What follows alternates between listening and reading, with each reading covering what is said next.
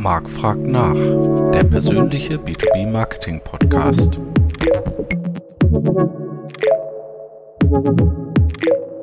Hallo liebe B2B Community, es ist wieder Zeit für Marc fragt nach. Heute mit dem Thema B2B E-Commerce und ich freue mich sehr, Ingo Hagemann, ähm, Vertriebsexperte für digitalen Vertrieb im B2B am Start zu haben. Hallo Ingo. Hallo Marc, ja, danke, dass ich hier sein darf. Freut mich sehr. Sehr gerne. Ähm, durch die Corona-Pandemie hat Deutschland ja einen Digitalisierungspush erfahren. Setzen jetzt mehr Industrieunternehmen einen B2B-Online-Shop um? Ähm, ich glaube, der Trend ist ungebrochen. Hm, ich glaube, man muss ein bisschen differenzieren. Das kann man ganz gut anhand von ein paar Zahlen machen, die man vielleicht nicht immer so liest. Ähm, die Stimmung, muss man sagen, ist aktuell nicht so gut im Markt. So nehme ich das mhm. wahr. Sentiment ist ein bisschen, ähm, ja, äh, sozusagen ähm, gedämpft gestimmt auf den Vertrieb. Ja, nicht, nicht auf alles, aber der Vertrieb ist nicht mehr Prio 1. Man hat halt andere Sachen äh, sozusagen vor der Brust. Da sind Energiekosten natürlich dabei und vielleicht auch äh, Konkurrenz zu anderen Projekten und Vorhaben, mhm. weil Fachkräfte sind rar. Aber ich glaube, bei großen Mittelständlern und Großunternehmen haben wir äh, nach wie vor einen signifikanten Anteil schon an EDI-Umsatz. Also äh, wenn man von E-Commerce spricht, spricht man ja ähm, vielleicht äh, anders als das einige denken, nicht immer von Webseiten und, und irgendwelchen eigenen Apps, sondern man spricht von EDI und, und, und Web Sales im weitesten Sinne. Da gehören dann mhm. äh, Marktplätze, Webseiten und Apps dazu. Und auf der anderen Seite eben EDI, das gibt es ja schon ein bisschen länger, sozusagen dieser direkte Systemaustausch. Und ähm, ganz interessant finde ich immer die Eurostat-Zahlen, äh, weil die äh, eigentlich toll aufbereitet sind, aber kaum einer, äh, kaum einer nennt meistens gucken die Leute nach Nordamerika, irgendwie Digital Commerce 360 oder Forrester oder Gartner oder ja. andere Vorhersagen, die mit meiner Meinung nach mit dem deutschen Markt nicht immer was zu tun haben. Das ist da richtig. Ist sozusagen, also unter den großen Unternehmen nehme ich an, ist EDI schon äh, im Gesamtumsatz äh, vom, vom B2B-Vertrieb in den E-Commerce-Verkäufen äh, mit 14,9 Prozent dabei. Mhm. Und im Vergleich dazu die Webverkäufe insgesamt nur so knapp 3 Prozent. Das heißt, mhm. Von den Großunternehmen machen es noch nicht so viele, aber die machen relativ signifikanten Umsatz. Und ähm, wenn du mich jetzt so fragst, werden das weiter in Industrieunternehmen machen? Ja, aber vor allem die kleinen, äh, weil die sozusagen schon zu einem doch interessanten Prozentsatz E-Commerce machen. Also ich glaube, insgesamt haben so nur 14, 15 Prozent der Unternehmen äh, E-Commerce-Umsätze von äh, sozusagen oder E-Commerce-Verkäufe von einem Prozent des Gesamtumsatzes. Und da sind sicherlich ähm, sagen wir mal, viele kleine Unternehmen dabei. Äh, deswegen ist der EDI-Anteil hier auch kleiner. Und diese machen aber für sich eigentlich kleine Umsätze. Das heißt, viele, viele kleine Mittelständler, KMUs machen äh, E-Commerce, versuchen sich da, machen aber relativ wenig Umsatz und wenige große machen schon signifikanten Umsatz. Aber alles, ich sag mal immer so unter 20 Prozent noch. Das heißt, mhm. insofern, mhm. auch wenn der Markt jetzt schlecht gestimmt ist aktuell, es machen noch relativ wenige das. Das ist auch so meine Erfahrung von den Kunden, mit denen wir so arbeiten, dass ja die Großen ja alle schon entweder was haben oder im Aufbau sind äh, und so weiter. Bei den Kleinen oft schon noch so ein ja, Ressourcen- und Budgetproblem ist, dass dann doch das Geld eher in traditionelle Kanäle teilweise noch äh, gesteckt wird. Aber man stellt da schon ein leichtes Umdenken fest äh, aktuell. Ähm, auch aufgrund des Fachkräftemangels zum Beispiel. Absolut. Ähm, was sind denn so die häufigsten Hürden oder Bedenken, die du so äh, antriffst, wenn ihr irgendwo reingeht und äh, als Berater da reingeholt werdet? Na, also äh, wir versuchen immer schon in Standardlösungen so ein bisschen die Ansprache zu machen. Äh, wenn wir dann natürlich beraten müssen zu Themen, die eigentlich vielleicht mit unserer Softwarelizenz oder mit unserer Beratung äh, als ja, Anpassungsentwickler oder als äh, Systemintegratoren nicht so viel zu tun haben, dann nehmen wir die Kunden natürlich immer so ein bisschen mit und versuchen so eine Orientierung zu geben. Ich finde, das machen viel zu wenige Anbieter, nämlich nicht das, was geht, was alles sozusagen an Möglichkeiten da ist, sondern das, wie der Markt auch gerade so überhaupt aufgestellt ist und wie das Nachbarunternehmen vielleicht auch wahrscheinlich das Ganze sieht. Und aktuell höre ich natürlich viel von Kostensteigerungen. Na, das ist am Ende eine Gemengelage. Das kann schwächelnder ähm, sozusagen Export sein. Das kann also Bestellungen aus dem, aus dem Ausland. Das hat man jetzt gerade äh, wieder in den USA gesehen beim Purchasing Manager Index, der im Prinzip auch ein bisschen auf einem Plateau ist. Man sieht die Gesamtumsätze im äh, B2B-Bereich im Manufacturing in Nordamerika stagnieren in den USA. Und man sieht auch im VDMA-Bericht, Ähm, ich bin ein bisschen im Maschinenanlagenbau äh, sozusagen als Zielkunde, als Zielkundschaft äh, aktuell unterwegs. Im VDMA-Bericht sieht man auch, dass eben die Unternehmen über die ähm, ja, stagnierenden, sinkenden Auftragseingänge äh, jammern oder nicht jammern, aber sich beklagen oder das ungewöhnlich ja. finden, dass eben relativ wenig Vorlauf ist. Ähm, das ist auch sicherlich gesund. Man hat ja immer hier mit sehr, sehr viel ähm, Voraussicht gearbeitet, finde ich auch sehr gut. Ähm, aber äh, wie gesagt, es sind nicht nur Kostensteigerungen, Energiepreise und so weiter, es sind auch eben so ein bisschen diese Auftragsrückgänge. Es sind aber auch interne Sachen und ich glaube, Konkurrenz zu anderen Projekten, also ich erlebe Digitalisierung schon in den Unternehmen, also ERP, Logistik, Supply Chain, Automatisierung im Produktionsprozess, aber naja, das E-Commerce-Prozess oder weitestgehend die Vertriebsdigitalisierung ist da dann nicht immer Prio 1. Ähm, und Prio 1 heißt, dass man die Fachkräfte, die man hat, eben nicht zuordnet. Ähm, und ich glaube, dass Fachkräfte mit ERP-Know-how fast noch eher vertreten sind als Fachkräfte mit Know-how im Change Management oder in der Kundenorientierung oder im E-Commerce. Das stimmt, ja. Und insbesondere nicht im Aufbau einer E-Commerce-Organisation. Denn da fängt ja eigentlich das Ganze erst an, wenn der Shop steht, wenn alles wenn der Dienstleister die Abnahme erhalten hat und dann das E-Commerce-Team übernehmen soll, dann geht eigentlich sozusagen die Reise richtig los und dann wundern sich doch viele über diese, ja, sagen wir mal, über den Aufwand, über die Prozesse, die man da eigentlich einführen muss. Ähm, und das sind einfach interne Themen und da ist man vorsichtig. Und ist da auch insgesamt noch eine Skepsis gegenüber Digitalisierung im Vertrieb? Äh, ich kenne es ja auch aus unserer Arbeit, dass dann oft so dieses Argument kommt, nein, das B2B-Produkte sind viel zu komplex, Sales Cycle viel zu lang und Vertriebsleiter Heinz macht das schon seit 20 Jahren, der weiß, der kennt seine Kunden, äh, sowas brauchen wir nicht, wird immer noch über Messen verkauft und so weiter. Ähm, ja, ist, ist also, das auch noch oder nimmt das ab? Ähm, also man, man, ist sich, glaube ich, bewusst, dass man, äh, ich, wir sind jetzt relativ ERP-nah unterwegs, weil wir viel mit ERP-Anbietern als Partner arbeiten. Das ist unser ähm, ja, Burggraben- und Vertriebsansatz gleichzeitig. Ähm, wir erleben schon, dass die Kunden Bewusstsein haben, dass ihre Daten nicht im Standard der Systeme leben und äh, gepflegt wurden und äh, dass Anpassungen in den Systemen vorhanden sind, dass die Datenbasis, sagen wir mal, nicht nur die Stammdaten vielleicht lückenhaft sind, sondern dass eben diese Datenprozesse unternehmensspezifisch sind und man, ich glaube, jeder, jeder mag diesen Begriff Standard irgendwo in, in einem Vertriebsmoment oder in einem, in einem Beschaffungsmoment, aber jeder sagt, okay, äh, passt das denn wirklich dann zu mir, wenn es dann, äh, wenn die Kauf- oder die Investitionsentscheidung getroffen werden muss? Und da gibt es eben eine gesunde, finde ich auch, Zurückhaltung beim Thema, ist, passen unsere Daten überhaupt? Aber ich glaube, gerade so äh, jetzt äh, mit zunehmender Automatisierung auch von Technologie und, und günstigeren, ähm, zugänglicheren Technologien kann man das ja sicherlich auch äh, ganz gut analysieren und da eben eine Prognose dran schreiben. Also Thema KI, um das jetzt mal ganz früh einzuwerfen, kommen wir sicherlich später nochmal drauf, ist hier vielleicht eine Idee. Ansonsten hast du vollkommen recht. Es ist ganz oft so im Maschinenanlagenbau, im technischen Großhandel ähm, und auch beim verarbeitenden Gewerbe, dass die Komplexität der Produkte einfach im Prinzip immer nach vorne gestellt wird, dass man sagt, okay, wir, brauchten schon, wir bräuchten schon einen Konfigurator, weil den haben wir jetzt im Mann ja. äh, Vertriebsprozess auch, der ist vielleicht sogar im ERP angeschlossen, aber die Plausibilität, das Beziehungswissen, die Stückliste, ja. die Zeitschiene von Fertigung und Lieferung und ähm, ja, diese erklärungsbedürftigen Parameter, das kann ja eigentlich nur ein technischer Verkäufer erklären. Und ähm, ja, ich glaube, ähm, dann ist die Implementierung die eine Sache, die Logistik und die baulichen Voraussetzungen, wie man dann diese Maschine oder dieses komplexe Produkt dann überhaupt vor Ort beim Kunden in Betrieb nimmt. Und ich glaube, ich habe so manchmal das Gefühl, gerade in, in Deutschland, Österreich und der Schweiz, man will dieses Know-how und Prozesswissen gerne behalten. Ja. Also man will gar nicht so dieses Content-Marketing, äh, man will gar nicht die Community mit allem befeuern, man will gar nicht ähm, super hochwertigen, qualitativen Content äh, sozusagen, also im Sinne von Prozesswissen rausgeben.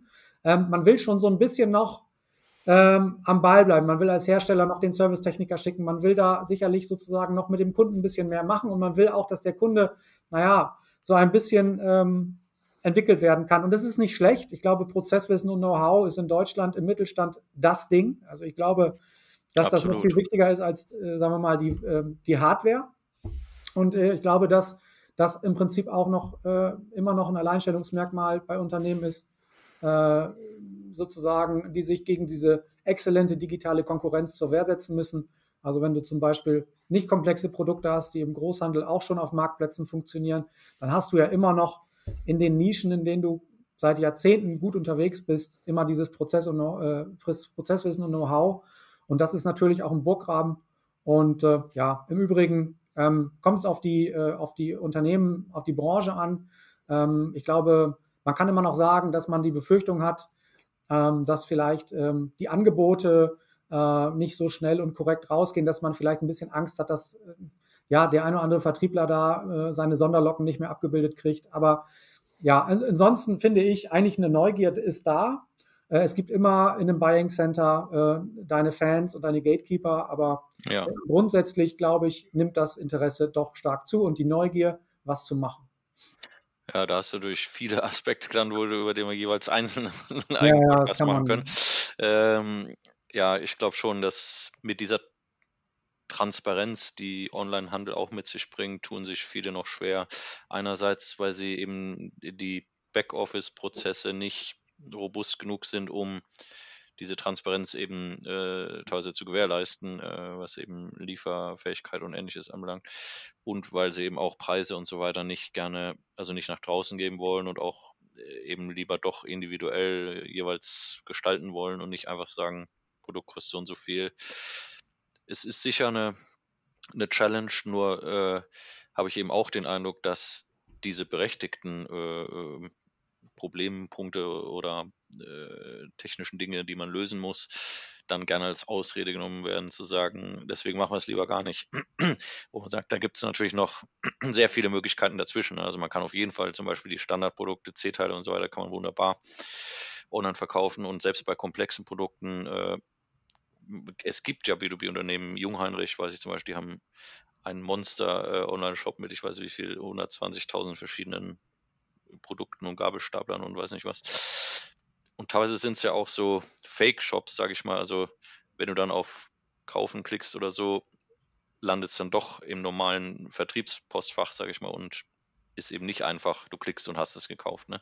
Da gibt es ja. auch noch äh, Misch, Mischformen, ne? aber ja. Ja, dabei ähm, sind, also wenn, viel, wenn, du, wenn du jetzt einen Online-Shop umsetzt, umsetzen möchtest und, und dich fragst, wo du anfängst, naja, also äh, sind einige Punkte sind halt generisch. Also ich glaube, wir als Anbieter, du hast jetzt gerade Jung Heinrich genannt, da ist ja auch ein namhafter äh, deutscher Shopsystemhersteller, der ja auch gerade so ein Highflyer ist äh, an Bord, äh, weiß ich zufällig. Ähm, man muss sich als Anbieter eben klar bewusst machen, 2021, 2022 waren auch für uns als Anbieter natürlich ganz gute Jahre. Jetzt muss man, ja, äh, muss man sich nicht gleich äh, sozusagen äh, vom Hof jagen lassen, weil der Kunde vielleicht nicht gleich zurückruft. Also die Kunden haben halt das Thema Entscheidungsfindung, das Thema Change Management vor der Brust. Die müssen ihre Mitarbeiter fragen. Das kann nicht jeder Manager. Die müssen ihren Mitarbeiter, auch wenn sie eine Vision haben, das 20 Mal erklären. Auch das weiß kaum ein Manager, dass man das 50, 60, 100 Mal erklären muss, bevor es der Mitarbeiter dann wirklich vielleicht auch kritisch äh, mal, mal ähm, ja, für sich identifiziert hat als, als Idee. Und dann müssen sie die Kunden fragen, das traut sich auch kaum jemand. Und äh, dann kommen erst diese Datenthemen und diese Projektthemen. Ein Projekt ist es immer, also man muss halt sich klar sein, man ist an vierter, fünfter Stelle der Prioritäten. Ähm, und ähm, ja, wenn dann im Prinzip äh, das Thema Online-Shop ansteht, dann müssen natürlich Zuständigkeiten im Unternehmen geklärt werden. Also wenn du jetzt, wenn, sagen wir mal, wenn du ein mutiger Dienstleister bist, fragst du erstmal, haben sie denn das Personal überhaupt und wer soll das denn machen? Und wer das wäre ja auch eine Frage, äh, sorry, wenn ich dazwischen grätsche, wer ist denn so in der Regel euer Hauptauftraggeber anspricht, kommt das aus der IT-Abteilung eher oder eher aus dem Vertrieb oder aus dem Marketing oder, oder ist das, gibt es ähm, alles? Also genau, diese, dieses Buying Center, Buying Journey ist ein Thema, das mussten wir auch äh, ja, lange Jahre äh, lernen. Also es gibt natürlich den Ansatz, den wir jetzt wirklich standardisiert, produktifiziert haben, mit ERP-Partnern zusammen Produkte anzubieten, die aus dem ERP-Bereich dann kommuniziert werden. Da ist es der ERP äh, Key-User, da ist der ITler. Und der ITler ist aber auch meistens der Referent für so neue Themen, der dann vom Geschäftsführer irgendwie äh, doch mitkriegt, okay, da wird was gemacht, auch vom Marketing mal gefragt wird. Ähm, äh, und dann sitzen wir da schon mit einem IT- äh, oder ERP Power äh, oder Key User ganz gut da, wenn wir wenn wir mitkriegen sollen, was da im Unternehmen denn oder ob da was passiert. Ansonsten, naja, auf die Geschäftsführer, die dann äh, oder Vertriebsleiter, die dann äh, im Prinzip auch ein neue, neues Team aufbauen wollen. Also das gibt es auch. Ähm, es ist so ein bisschen abhängig davon, ob man ganz neu anfängt mit dem E-Commerce äh, und so einen sauberen Ansatz sucht und sagt, okay, ich stelle jetzt neues Personal auch dafür ein, ich hole mir jetzt die Spezialisten, oder ob man sagt, okay, wir haben schon mal E-Commerce gemacht, äh, ich will jetzt auch kein Land and Expand oder MVP, da brauchen Sie mir nichts erzählen. Ich will jetzt im Prinzip eine große Lösung, weil unsere Kunden oder unsere Partner, die kennen schon die alte Lösung, die wollen jetzt was ja. Besseres, sonst sehen die den Mehrwert nicht. Und dann ist es eine Mischung. Und ähm, das ist das Schwierigere. Also wenn du als Dienstleister oder als Anbieter mit deinem Land and Expand, fangen Sie mal klein an und so weiter durchkommst, was in den seltensten Fällen der Fall ist, meiner Erfahrung nach im Mittelstand, dann, ähm, ja, dann ist es, glaube ich, für alle Beteiligten, ob neu oder, oder Bestandsmitarbeiter, natürlich ein Stück weit angenehmer. Man hat auch nicht diese Erwartungshaltung, man hat nicht gleich sozusagen dieses, ähm, ja, dieses Investitionsschwert so, so krass über sich kreisen. Aber meistens ist es die Gemengelage, dass man im Prinzip mitten in äh, gegebene Strukturen reinkommt und äh, ob das jetzt PIM, CRM, Konfiguratoren oder andere Systeme sind, die dann im Prinzip alle zusammen äh, kriegen muss. Und äh, also, wie gesagt, die Schritte im Online-Shop anzugehen, fangen erstmal bei Mitarbeiter an, die Fragen, äh, die zu fragen, wie man die digital unterstützen kann. Aktuell wird wieder der Außendienst gerne unterstützt. Ich sehe das an den amerikanischen Anbietern, die fangen jetzt auf LinkedIn wieder an, die Außendienstler mit ihren Lösungen anzusprechen.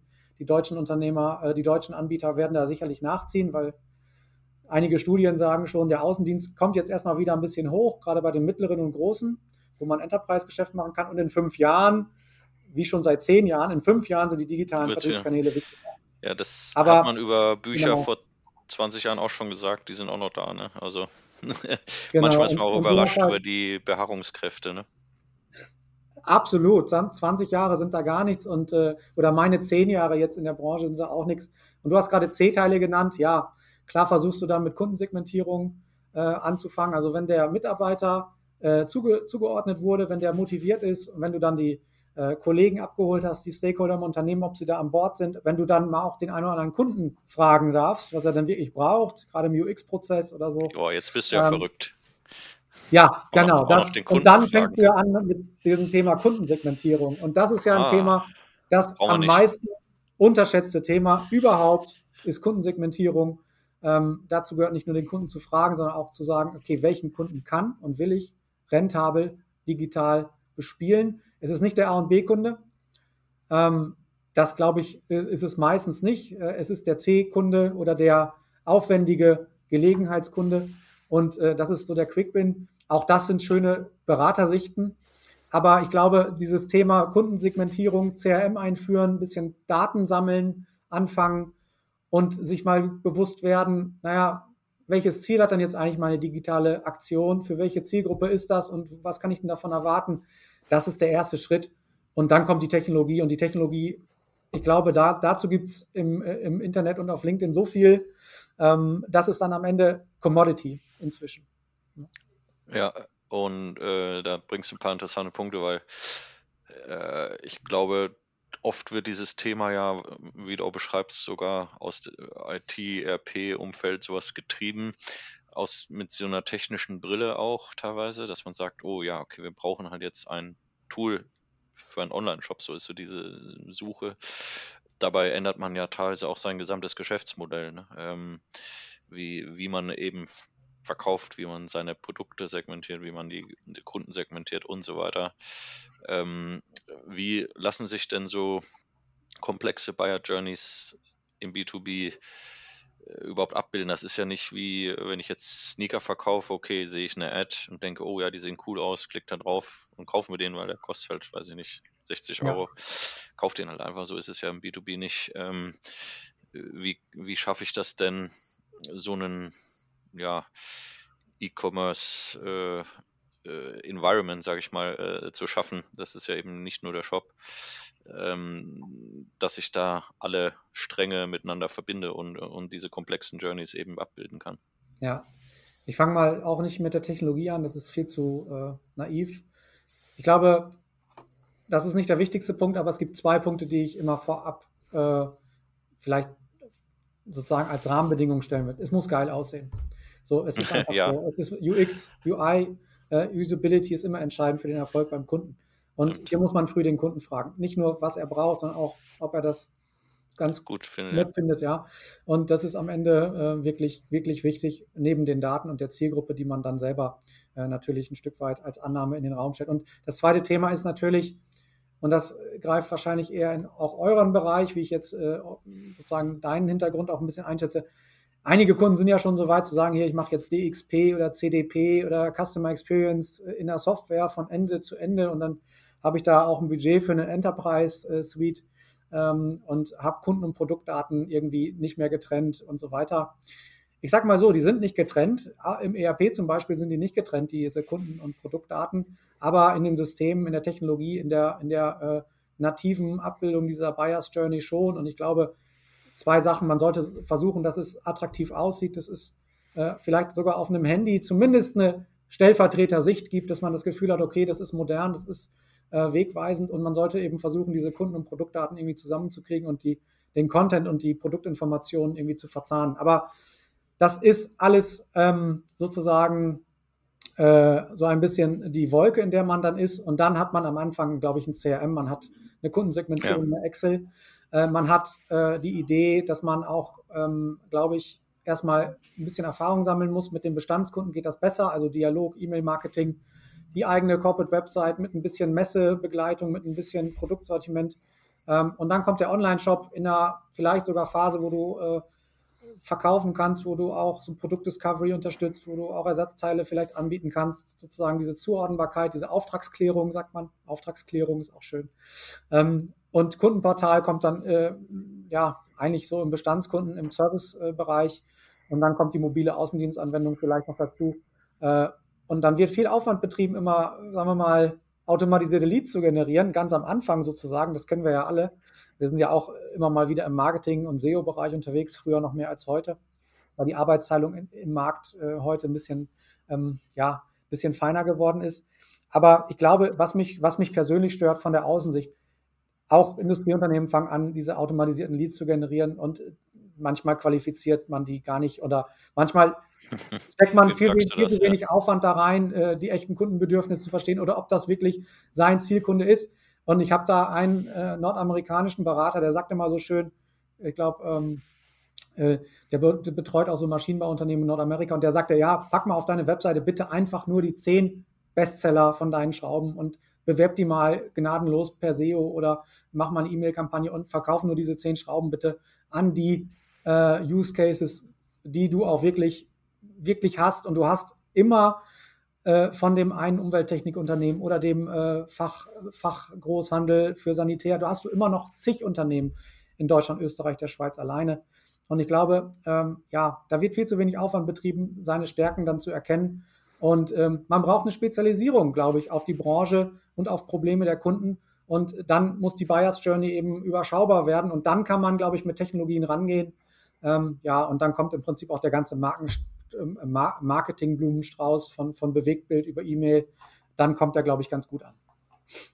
Ja, auch da hast du wieder zig Punkte genannt, über ja. die man eigene äh, Diskussionen führen könnte. Ähm, aber ja, das sehe ich als ein Riesenproblem mit der Lead-Generierung. Also wir helfen eben auch Industriekunden Leads zu generieren, aber es ist ganz oft so, dass halt einfach Marketing nur das KPI hat, ja, generiere halt 500 Leads äh, aus der Lebensmittelindustrie oder was. Und dann helfe ihnen halt, die zu generieren, aber dann werden die irgendwie übergeben und landen irgendwo im Orkus. Also da werden dann äh, geht der Vertrieb vielleicht manuell durch äh, und sagt, oh, die fünf finde ich interessant. Die rufen sie dann direkt an, ähm, obwohl die noch gar kein Buying Intent haben und äh, die anderen äh, 495 landen in der Tonne. Ne? Also das ist noch, ja, funktioniert in seltensten Fällen äh, gut und äh, es ist ja leider bei vielen äh, auch Anbietern, Telefonanbietern nehme ich mal hier als Beispiel, wo du einen Eindruck hast, die Leute äh, sind nur super engagiert, bis du halt unterschrieben hast und danach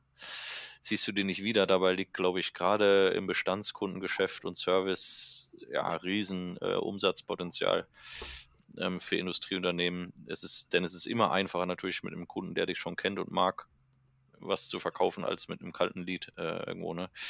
Äh, und da ja, können so E-Commerce-Portale, Kundenportale und so weiter natürlich extrem wertvoll sein. Ne? Ähm, und da das passt auch so ein bisschen ja. zum nächsten Punkt. Also wir hatten vorhin ja schon mal angedeutet, okay, manche traditionelle Vertriebler sehen Online-Shops noch so ein bisschen als Konkurrenz im Sinne von, okay, äh, jetzt führen die Online-Shop an, jetzt verliere ich jetzt meinen Job und so. Ähm, Dabei gibt es ja auch smarte Modelle, wie man das äh, schlau zueinander bringt. Wir haben ja auch schon gesagt, dass die komplexeren Produkte auch weiterhin vermutlich eben persönlich äh, erstmal auf absehbare Zeit ähm, verkauft werden. Wie lassen sich denn auch Online- und Offline-Welt sinnvoll miteinander verbinden? Ähm, das ist eine der schwierigsten Fragen, fand ich, äh, die, man, die man hier stellen kann. Online-Offline-Welt, das kennt man ja vom Handel. Äh, ich habe da jetzt auch eine, eine, gewisse Historie in dem, in dem Thema Kassensystem und, und äh, Vernetzung von On- und Offline. Also ich glaube im B2B-Bereich, ich weiß nicht, ob man so denkt. Ich glaube, man denkt ähm, nicht in der Filiale und in, in einem Online-Shop nee. oder so. Ähm, ich glaube, man muss zwei Sachen äh, da sehen. Also einmal ist die Frage, die da durchkommt, sieht der Vertriebler sich gefährdet durch den Online-Shop? Ähm, nein, glaube ich nicht. Die guten Leute suchen sich die Tools raus, die machen Hybrid Sales, die nehmen alles, was sie kriegen können an digitalen Hilfsmitteln, um ihren Kunden noch besser zu bedienen. Und vielleicht kommt mal der eine oder andere ähm, Vertriebler sozusagen, der sich in seinen ja, Sonderlocken entdeckt und dann kommt er mit dieser strukturierten Abbildung von Regelwerken, Logistikkosten etc. nicht mehr klar und dann gibt es ein bisschen Stress. Aber wenn die Kundensegmentierung passt, A, B-Kunden nicht und C-Kunden erstmal oder nur A-Kunden nicht und da lasse ich erstmal den Außendienstler, weil besser geht es fast nicht und das rechnet ja. sich auch, lasse ich erstmal äh, sozusagen vielleicht mit einer digitalen App loslaufen oder mit dem Online-Shop und bringe ihm den verdammt nochmal auch ein bisschen näher, nicht nur meinem Kunden, sondern auch meinem guten Außendienstler, dass er die nutzen kann, diese, diese Funktion, diese Sicht auf das ERP. Da muss er nicht immer alles in seinem alten, in der alten ERP-Maske zusammenklicken. Äh, dann glaube ich, ist das kein Problem. Und äh, das Argument mit dieser Generation Z und dieser Self-Service-Orientierung, das kenne ich von mir selber ja auch, du auch von dir. Na klar wollen wir nicht jetzt irgendwelche nervigen Gespräche auf einer Messe oder äh, irgendwie in einem Call führen. Wir wollen das selber ausprobieren, wenn möglich. Wir wollen das selber testen. Manchmal geht das nicht. Und manchmal ist man ja sozusagen dann auch äh, am Anfang nicht bereit, irgendwie so eine Vertrauensbeziehung einzugehen zu einem Außendienstler oder so. Aber am Ende, wenn man dann wirklich diesen Beratungsnied verstanden hat, dann ist man doch ganz froh, wenn man bei der einen oder anderen Frage, ich bin jetzt relativ äh, kurz erst seit drei Jahren Vater, bei der äh, Auswahl von irgendwelchen äh, Baby- äh, oder, oder Kinder, Kleinkinder, äh, Artikel, ja. Fahrradanhänger oder so, ist das dann doch ganz, ganz gut. Und so sehe ich es dann im B2B auch. Also wie kannst du on- und offline verzahnen? Ich habe mal so diese Funktion Video-Calls, finde ich, äh, die kannst du ganz gut. Du kannst ja Assisted Shopping machen, du kannst ja dich ja. sozusagen als Außendienstler und oder als Vertriebsmitarbeiter und als Kunde gleichzeitig in den Shop einloggen und kannst da über einen Videocall oder gemeinsam am Tresen. Äh, da gibt es auch einige Kundenportal-Anwendungen, die den Preis so ein bisschen personalisieren können schon, äh, die wir gebaut haben. Kannst du doch gemeinsam diese Journey machen und du kannst QR-Codes ans Produkt machen, um die Wiederbeschaffung zu verbessern. Du kannst ein Chatbot oder ein Messenger einführen, hier so ein äh, WhatsApp oder so ein, sagen wir mal, datenschutzkonformes Enterprise WhatsApp, dieser direkte, hyperpersonalisierte Kontakt, ja, dieser direkte Zugriff auf dieses Know-how von meinem Vertrauen, vertrauten Berater. Und du kannst natürlich auch äh, Maschinendaten erheben, kannst so Predictive Maintenance-Themen machen. Auch das ist Vernetzung von, äh, man sagt ja Shopfloor äh, und ähm, also Produktion und, und Digitalem. Und man kann, was ich immer am aller besten finde, was am einfachsten ist, die Aufträge, die der Kunde schon hatte, die offline erfolgt sind, die ins ERP, ja. die gleich mit in die Shop-Bestellhistorie irgendwie reinpacken, sich vom Kunden diese Sonderanpassung freigeben lassen und die rückwirkenden Aufträge in die Bestellhistorie des Shops oder des Kundenportals reinpacken. Und dann hat der Kunde im Prinzip schon mal nicht nur dieses, also niemand äh, geht da irgendwie durch so ein Sortiment oder so, sondern der Kunde kann ja anhand seiner Bestellhistorie schon mal sich orientieren. Ist auf jeden Fall ein Low-Brainer ähm, wie man mhm. sozusagen den Kunden da so ein bisschen ja, spielerisch in die digitale Welt holt. Da kann der Kunde vielleicht auch, wenn da ein Generationswechsel im Unternehmen ist, kann der quasi auch sagen, gut, ich habe hier mal die äh, Bestellung der letzten zwei, drei Jahre äh, digital. Jetzt kannst du oder könnt ihr übernehmen. Jetzt ist der Prozess automatisierbar. Äh, bitteschön, habe ich mal organisiert. Ganz schöne Sollbruchstelle auch beim Generationenwechsel, wenn man so diese Digitalisierung oft so als Generationen Geschenk äh, sozusagen versteht ja. in, so inhabergeführten Unternehmen. Ja, und letzte beide Punkte, Messeberichte digitalisieren ist, glaube ich, auch ein No-Brainer. Äh, ja. CRM. Und so in diesem Community-Ansatz sehe ich auch nur bei Großen. Also, dass du sagst, ich mache eine Academy, ich mache Schulungen, Bonusprogramme, ähm, dass du so ein bisschen dieses, was jeder Influencer macht, äh, versuchst da irgendwie noch ein Newsletter zu monetarisieren, im Sinne von, ich habe dir Mehrwertinformationen die ich dir kostenlos anbiete. Also die Basisschulung ist umsonst, aber die Spezialistenschulung für meine Produkte, na, da, da musst du sozusagen vielleicht äh, so, oder da kriegst du Punkte für vielleicht sogar und, und kannst dann im Prinzip bessere Verfügbarkeit dafür erwarten. Ja, das wird viel zu wenig gemacht und da finde ich, das ist für mich Off-und-Online-Verknüpfung im B2B. Das sind ja klasse Beispiele. Ähm, ja, auch gerade dieses, ja, die Historie der Bestellhistorie reinnehmen, ja, das ein super, äh, super Einstiegsdroge, sage ich mal. Genau, Um, ja, genau. äh, auch für den eigenen Vertrieb, dass man eben der eigene Vertriebler für auch den Vorteil sieht, oh cool, jetzt habe ich das alles mal digital, jetzt kann ich auch mal analysieren, äh, was kauft er denn, in welchen Abständen kann ich ihm irgendwie ein cooles Angebot machen auf dieser Basis und so weiter. Ähm, und äh, ja, äh, allen ist grundsätzlich klar, okay, dass Online-Shops natürlich irgendwie Sinn machen und äh, funktionieren können. Hast du vielleicht mal ein, zwei Beispielprojekte aus der Industrie, wo du sagst, ähm, da kann man irgendwie die Vorteile gut äh, exemplarisch dran festmachen? Äh, auch, auch vorweg gesagt, die Vorteile sind immer, also das ist alles, äh, sagen wir mal, äh, alles branchenabhängig, unternehmensspezifisch, aber es gibt doch eine Reihe von Kategorien. Wenn man jetzt am Anfang des Projekts mit so einer Checkliste an den Kunden rangehen würde und sagt, ja, welche Ziele hast du denn wahrscheinlich mit dem, auch wenn du keine Zahlen im Kopf hast, ja, mehr Umsatz ist klar, weniger Kosten ist klar. Fehlerminimierung, Auftragsklärung ist schon so, was man nicht immer auf dem Schirm hat. Das ist mhm. aber ein Ding, Ding. Das kann viele Unternehmen, das kann sehr, sehr wichtig sein, weil manchmal Gerade wenn du so Projektierer bist oder so eine Mischung aus Großhändler und Hersteller mit festen Handelsstrukturen oder für den öffentlichen Sektor arbeitest, hast du kein Vertriebsproblem, du hast ein, ein Prozessthema. Kundenzufriedenheit selten, weil es schwer messbar ist, schwierig erklärbar ist. Net Promoter Score habe ich jetzt beim Industrieunternehmen noch nie gesehen. Ähm, was wieder so ein, so ein, so ein, so ein Hidden, Hidden Champion-Thema ist, Auftragsdurchlaufzeiten. Also von Auftragsklärung ja, über das ERP bis hin hinten äh, zu, dem, zu, dem, äh, zu der Auslieferung und zum, zum, zur Finanzbuchhaltung. Ja, und die Entlastung bei repetitiven Aufgaben. Das sind so die großen äh, Kategorien. Und zwei Beispiele, ja, fällt mir einmal ein großer Kunde ein, der sowohl Hersteller als auch Großhändler ist. Ja, das ist ja oft so, wenn sich das entwickelt, dann ist man erstmal Großhändler, hat dann irgendwann sein eigenes Sortiment. Nicht jetzt wegen Marktplatz oder online, sondern einfach nur, weil man, sagen wir mal, noch, noch besser den Kundenbedarf sieht und sagt, ja. ich bin jetzt hier kein Marktplatz, aber ich habe eigentlich alle relevanten Marken und ich habe meine Eigenmarke noch, die ich noch besser äh, bedienen kann, wo ich den Content spiele, wo ich die Academy baue. Und da ist Internationalisierung, glaube ich, ähm, ein super Argument für Online-Shops, weil ich bin im Mittelstand durch meine Vorlieferanten, durch meine Vertriebsstruktur immer schon international. Das ist nie ein neues Thema. Ähm, nee, ja. Und ich bin aber in dieser, in dieser, Expansion nicht selber direkt international, sondern ich habe meine Niederlassung über Partner in den einzelnen Ländern und ich glaube, mit dem Online-Shop hat man das einfach noch besser in der Hand. Ja, also man kann ja vielleicht noch mal ein paar Punkte benennen für Internationalisierung später, die wichtig sind, aber Internationalisierung ist im E-Commerce noch mal eine Ecke kontrollierbarer und vielleicht auch schneller.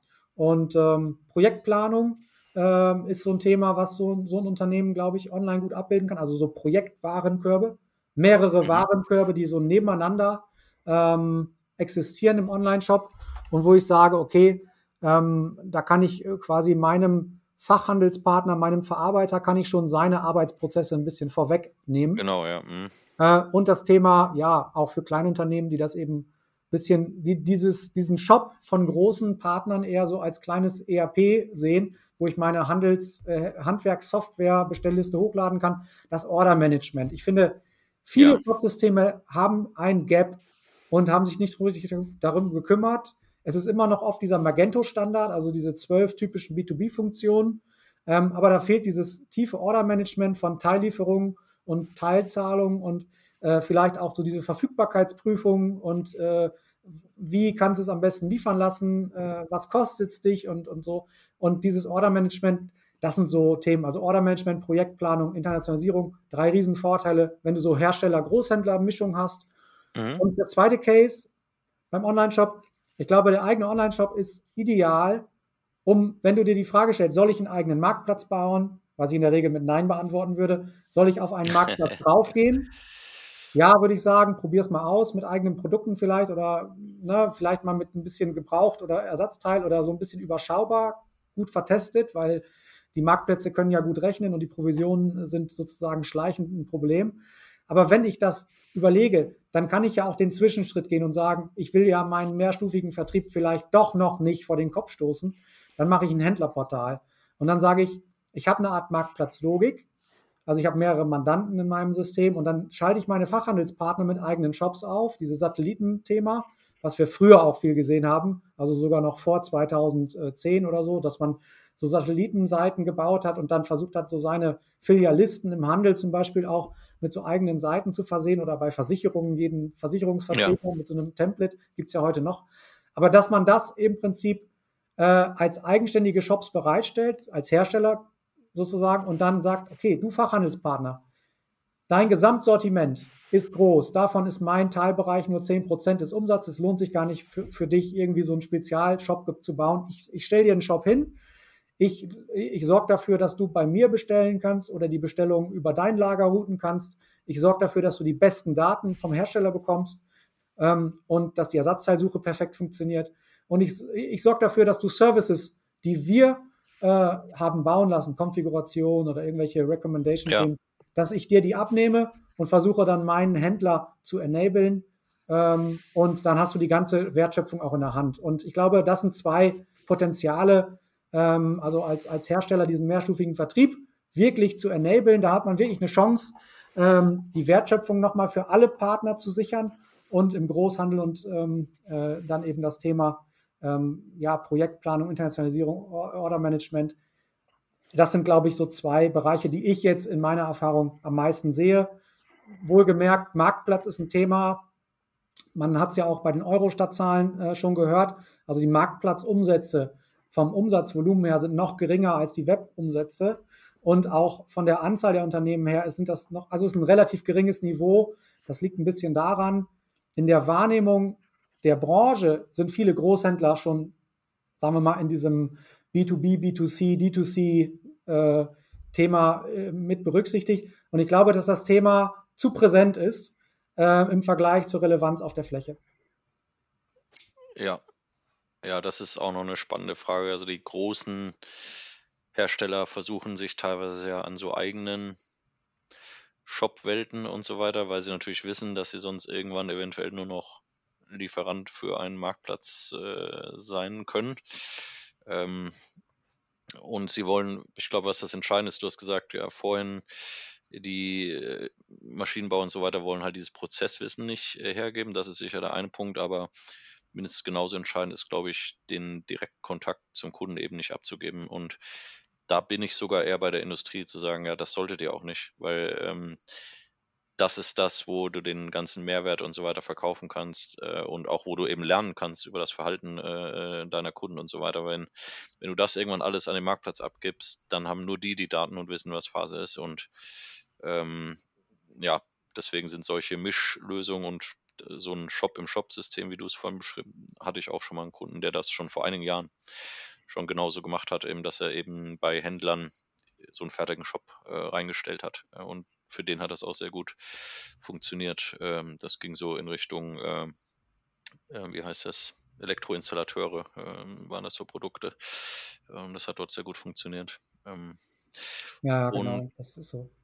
Ähm, du hattest vorhin auch schon angedeutet, wir können natürlich eigentlich keinen Podcast zu dem Thema machen, um nicht auch über das Thema KI ähm, zu sprechen. Internationalisierung hast du schon auch als Punkt genannt. Mhm. Kann ich mir vorstellen, ja, kann man sich ja auch KI einsetzen für Übersetzung und solche äh, Dinge. Ähm, welche Rolle spielt ansonsten KI schon äh, in modernen Shop-Systemen? Also ich glaube, also ich kann mal eine eigene Erfahrung reinbringen, weil das Thema ja so unübersichtlich auch geworden ist. Äh, einige können es sicherlich äh, auch schon nicht mehr hören äh, aus meinem ja, ich. genau, ne? ähm, also ich glaube, dass das Thema sicherlich bei den Trends eine Rolle spielt. Also sagen wir mal im, im, in der Marketing-Automatisierung, der Personalisierung. Ähm, da gibt es sicherlich Anbieter, die so viele Kunden haben, dass sie auch wenn sie die Kundendaten anonymisiert verwenden und, und datenschutzkonform verwenden, dass sie trotzdem über ihre Engine ein bisschen helfen können, eine Suche zu verbessern oder eine, eine Recommendation oder sagen wir mal so eine grobe Personalisierung zu verbessern. Allerdings ehrlich gesagt für den B2B-Bereich in einem richtigen B2B-Szenario hast du sowieso schon hyperpersonalisierte Daten. Du hast deine personalisierte Verfügbarkeit, personalisierte Preise, personalisierte Sortimente und Sprachen selbstredend, weil der, der ERP-Kontext meiner Meinung nach, wenn ja wirklich mit, mitgedacht wurde und nur so machen wir Projekte, ist das schon personalisiert. Da ist das so typischerweise vielleicht noch eine Facette in der Suche oder eine, eine Navigationsstruktur, die, die der Kunde gewohntermaßen äh, so oder so erwartet. Und am Ende ist es dann vielleicht dieser projektbezogene Warenkorb und äh, irgendwie noch eine, eine Vorschlagsuche. Ähm, und die Ersatzteilplausibilität, naja, da bin ich eher vorsichtig bei Ersatzteilen. Und viele Themen sind da im B2B, zumindest aktuell noch, in den Köpfen der, der Entscheider schwarz-weiß. Und da, da, da kann man keine Wahrscheinlichkeiten ansetzen. Und äh, ich glaube, in der Auftragsdatenerfassung, ähm, also in der Verfügbarmachung, E-Mail zu äh, hier so äh, Natural Language Processing drauf zu machen, OCR drauf zu machen, wenn man das auch als KI nimmt, ist das sicherlich ein Thema, dass man einfach sagt, okay, ich führe jetzt mal die Offline-Aufträge vorübergehend für den Kunden digital zusammen ähm, oder ich vernetze sozusagen so ein bisschen ähm, ja, die Kundengewohnheit ähm, mit, mit, meinem digitalen Kanal. Ja, ist ein Thema in, in der Marketing-Automatisierung, Personalisierung allgemein ja. wahrscheinlich auch. Da wird es clevere Lösungen geben. Ähm, ansonsten eine Prozess, ist es eine Prozessoptimierung intern. Also im Unternehmen selber. Ähm, unsere ERP-Partner arbeiten sehr, sehr stark auf dem Thema, noch stärker als wir auf der Shop-Seite eigentlich äh, gefühlt. Thema autonomes ERP, Workflow-Steuerung, äh, Thema auch ähm, ja, Dashboards und ähm, Thema äh, so Kundensegmentierung automatisieren, äh, Sales, Lead Management ein Stück weit automatisieren, Auftragsdurchlauf automatisieren. Ähm, und ähm, ich glaube, da, da kann es helfen. Überragend ist im Moment der Marketing-Aspekt. Und Marketing ja. wird automatisiert, Reicher, Reichweite wird immer teurer, glaube ich. Ähm, Influencer-Kontexte werden da sein. Es wird immer Content gebraucht. Video äh, ist im Prinzip jetzt schon so ein bisschen Must-Have, weil du irgendwie die Leute aus, aus dem Textflow mal rausreißen willst. Ähm, das, wird, das wird in Zukunft auch der kleine Mittelständler machen können, das junge Unternehmen. Das wird auch der D2C-Markenhersteller machen können. Insofern wird es da ganz spannend sein, dass so ein bisschen eine, ich glaube, KI sorgt wieder so ein bisschen für eine, für eine Demokratisierung, äh, was die Chancen angeht, äh, die Reichweite für sich zu beanspruchen. Und ich, ja, klar, ich, ich merke sogar, wenn, wenn wir als, als Unternehmen mal eine TikTok-Kampagne gemacht haben für Recruiting, klar hat das einen Impact gehabt irgendwo. Ähm, zumindest auch, ähm, dass wir gesagt haben, gut, da ist eine Reichweite, die wir generieren können. Ob das am Ende dann wirklich zu einem Lead, zu einem Maschinen- oder Ersatzteilauftrag oder zu einem äh, neuen Mitarbeiter führt, glaube ich, glaube ich, ist schwierig zu sagen. Also da, da ist immer die Gemengelage, wie die KI in die eigenen Prozesse implementiert werden kann.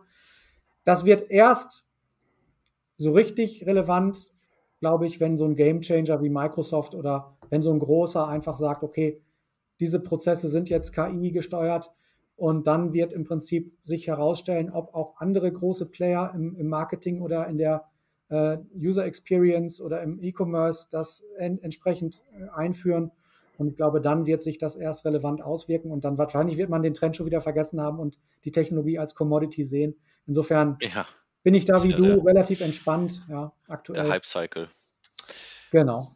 Ähm, und vielleicht zum Abschluss, wie siehst du den, so das Grundpotenzial, äh, um, um, auf den Eingang äh, zurückzugehen, ähm, wird, wird zu B2B E-Commerce immer noch unterschätzt hierzulande? Also das Potenzial, was das eigentlich für dich als Industriehersteller beispielsweise leisten kann und wie siehst du auch so die Entwicklung in den nächsten Jahren in dem Bereich?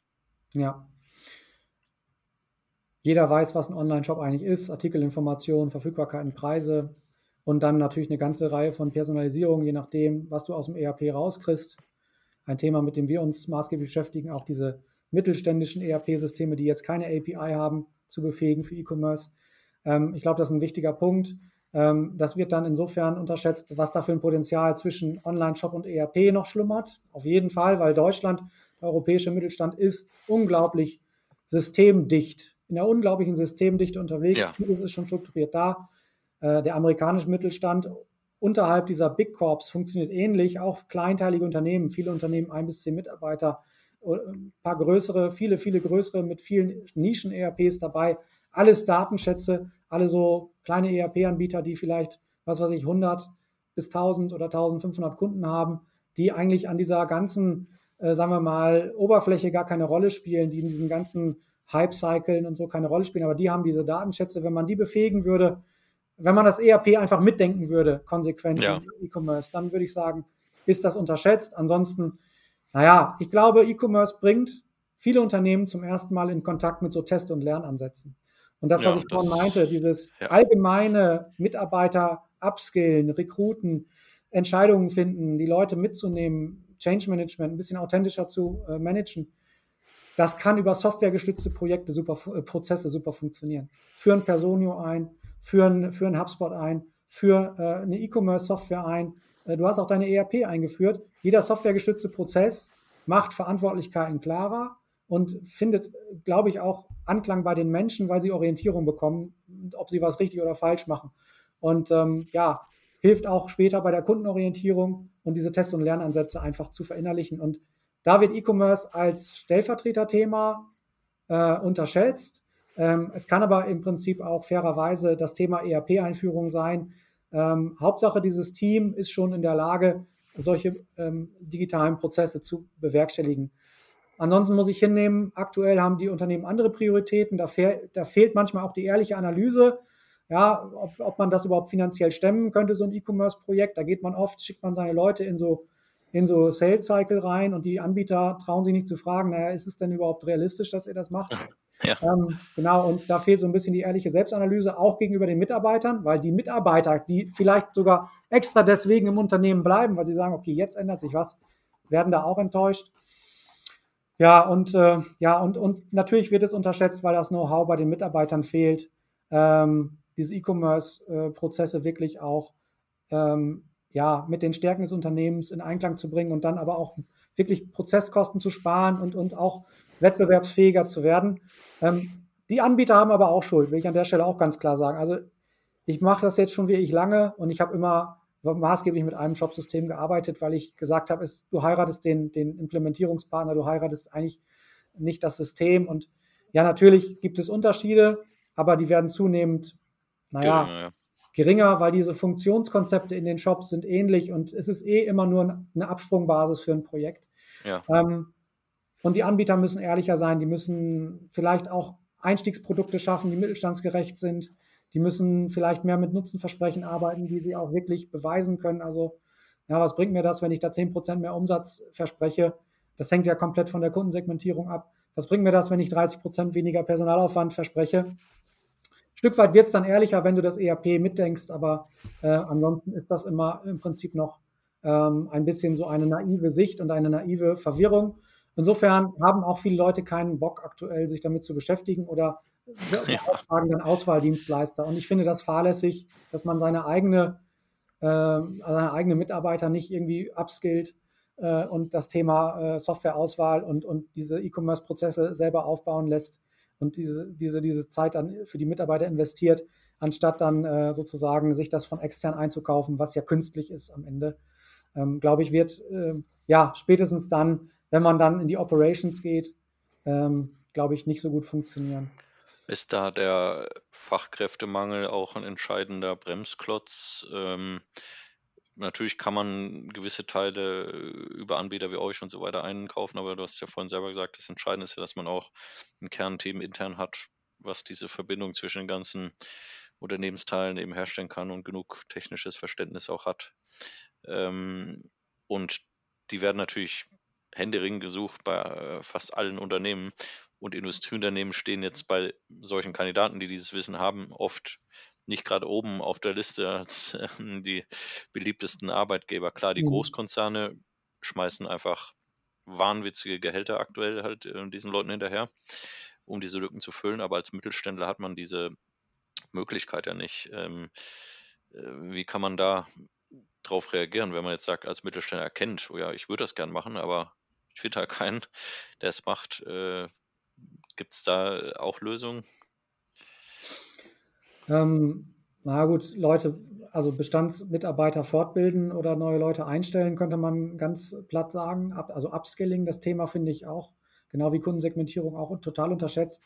Gibt da auch ganz nette Anbieter, die sich inzwischen mit dem Thema beschäftigen, auch E-Commerce auch B2B-E-Commerce-Kurse anzubieten. Ähm, ich finde das so ein bisschen schwierig, nur als Video den Mitarbeitern zuzumuten. Ähm, ja, also ja, Fachkräftemangel nicht generell. Also äh, ich glaube, bei den Entwicklern entspannt sich der Markt tatsächlich wieder ein bisschen. Ich glaube, bei den Projektmanagern, äh, die werden manchmal nicht als E-Commerce-Manager identifiziert. Wenn, wenn das so wäre, wäre es eher angespannt. Aktuell ist es so, ich glaube, diese E-Commerce Operations Leute, die werden in den Unternehmen, die schon E-Commerce machen, wirklich händeringend gesucht. Und du brauchst auch oft, das haben wir auch von ERP-Partnern oft gehört, wir brauchen, sie brauchen sie jetzt nicht, um die Software oder diese Integration zu machen. Wir brauchen sie mal, um den, um das Projektmanagement, um das Produktmanagement äh, der, der Categories in den Online-Shops für den Kunden aufzubauen. Wir brauchen diese, ach, äh, Digital äh, Unit oder wie auch immer man das nennt, also vorübergehend so eine Art Taskforce, die dann so als externe äh, Interims E-Commerce Manager das Ganze erstmal überhaupt aufbaut im Unternehmen. Und ja, es ist wie diese CDO, CIO-Debatte. Ähm, Wenn du die Rückendeckung nicht hast vom Management, vom Gesellschafter am besten, wirst du dieses Change Management nicht durchhalten, dann ja. wird man im Prinzip diese Digitalisierung, die ja eine Entscheidung wirklich über Stakeholder, Gesellschafterstruktur, Mitarbeiter und Kundenstruktur ist, wie du ja schon gesagt hast, dann wird man, äh, wird man das nicht durchhalten. Und da verbrennt man, glaube ich, auch ab und zu mal den einen oder anderen engagierten Mitarbeiter, der sich das vielleicht auch einfacher vorgestellt hat. Ähm, zusammengefasst, ja, bestimmte Fachkräfte, da sehe ich aktuell äh, einen ganz, ganz starken Need nach und das sind nicht die Entwickler. Erstmalig würde ich das sagen, seit den letzten zwei Jahren. Es sind diese äh, E-Commerce-Projektmanager und weil diese fehlen, du hattest nach dem Ausblick gefragt, äh, wie sich der E-Commerce entwickelt, weil diese ja. fehlen, wird die Automatisierung und die Execution der Prozesse, glaube ich, wird existenziell wichtig werden, weil ich glaube, wir werden es nicht schaffen, so viele Fachkräfte auszubilden oder zu nee. halten. Und die Kundenerwartung wird trotzdem steigen und die Fachkräfte ja. äh, werden nicht so schnell da sein. Und daher werden viele, viele Softwareanbieter jetzt gerade auch mit dieser KI-Welle versuchen, Automatisierungsprozesse in jeder Nische des Unternehmens anzupreisen. Und ähm, ja, ein Stück weit wünsche ich mir von den ERP-Anbietern, die ja schon maßgeblich im Unternehmen das Rückgrat und das Datenfundament bilden. Ich wünsche mir, dass die ERP-Anbieter den Markt nicht anderen überlassen. Ich wünsche mir, dass da viel mehr kommt. Äh, und ich kämpfe auch ein bisschen mit den ERP-Anbietern zusammen, weil ich glaube, das hilft den Mittelständlern wirklich. Ich rede jetzt nicht von SAP, Microsoft und Oracle. Ich rede wirklich von der zweiten, dritten Garde, die wirklich den typischen Mittelständler in, im äh, sozusagen im Südost-, südwestdeutschen Raum, in dieser Hidden Champion Banane, na, die sich von dann ja. über das Ruhrgebiet dann in, nach Stuttgart zieht äh, und in die Schwäbische, auf die Schwäbische Alb, die diese Leute versorgen. Ähm, ja, und ich glaube, diese technologischen Trends, Low-Code, KI, Hyperpersonalisierung, das wird ein bisschen diese, diese, diese Geschwindigkeit, aber vor allem auch die Lizenzpreise drücken. Also ich glaube, diese Verfügbarkeit, ja. Kommunisierung, das muss fast jetzt schon passieren. Ich sage mal, der Gartner-Quadrant, der ist so voll bis oben hin. Das kann ja nicht wahr sein. Ja, das kann nicht sein, dass man immer noch auch in der kleinsten Lösung, wenn man jetzt mit einem Menschen sprechen möchte, wenn man ein Dienstleistungsprojekt macht, dass man dann damit 100.000 Euro anfängt. Ähm, und das ist ja wirklich nur ganz unten angefangen. Ähm, das, das muss günstiger werden. Wenn das dann so ist, dass man entweder Fachkräfte findet, weil man so eine geile Employer-Brand hat oder ja. weil man die Automatisierung im Griff hat, weil man in Software investiert und gleichzeitig die richtige Software dann für sich entdeckt, äh, dann kann das auf jeden Fall äh, sehr, sehr gut werden. Ähm, ich glaube, EDI und Punch-Out und, und ähm, das ganze Thema eigene Webseiten wird, wird steigen. Das Thema Marktplatz ist auch ein Wachstumsthema, ist aber auch ein Internationalisierungsthema, haben wir vorhin vergessen weil ja. viele internationalisieren über Marktplätze. Weil sie zum Beispiel ähm, sich diese ganze Orga nicht zutrauen. Zum Beispiel nach Skandinavien kenne ich da einige ja. Beispiele. Bist du dann halt mit deiner nicht, nicht komplizierten Ware schnell. Ähm, ja, und Marketing, ähm, da wird man gucken, ähm, ob man das, ich glaube, viele Unternehmen werden das Marketing nicht in den Griff kriegen. Die sollten zumindest das Thema Video und E-Mail sich mal angucken, äh, sollten die Bestandskunden und die Social-Media-Plattformen so nach Dienst nach Vorschrift mäßig bespielen, sollten das begleitend machen, sollten dann sagen, okay, dann äh, konzentriere ich mich erstmal auf meine äh, internen Prozesse und äh, das Marketing. Ähm, ja, da kann man natürlich sehr, sehr viel Geld verbrennen, finde ich. Ähm, das sieht man ja auch bei den ganzen D2C-Brands äh, in der Industrie jetzt weniger, aber im, im Handel ähm, ist die gleiche Reichweite am Ende manchmal. Genau, und ich glaube schon, dass digitale Kanäle wichtiger werden. Und äh, doofes Thema ein bisschen am Ende. Cybersecurity wird ein ganz wichtiges Thema werden. Auch, ja. Den sehen wir bei unseren großen Kunden, die sind dann auch schon DDoS-Attacken ausgesetzt zum Teil, brauchen jetzt einen Cloudflare, brauchen, brauchen gewisse, äh, auch den Schutz der ERP, wenn da eine Schnittstelle im Spiel ist, wirklich dann so äh, Architekturen, die das abdecken.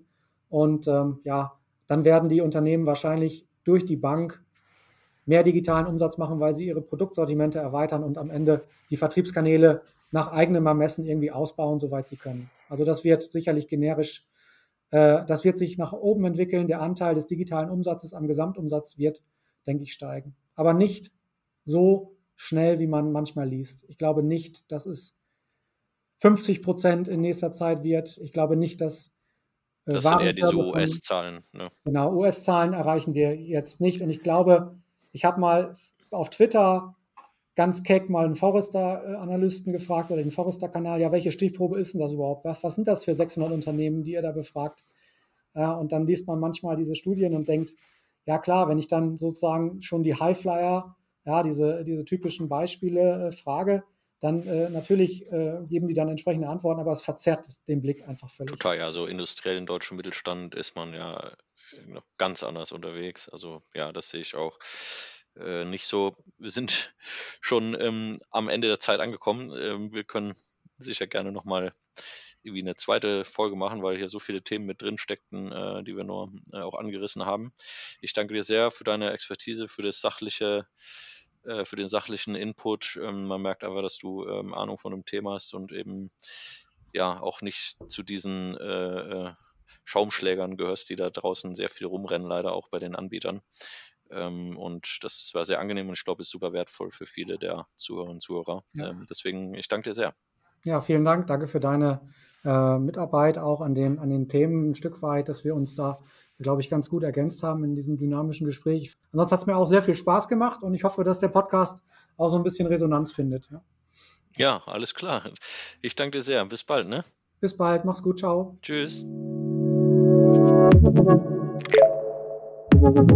Thank you.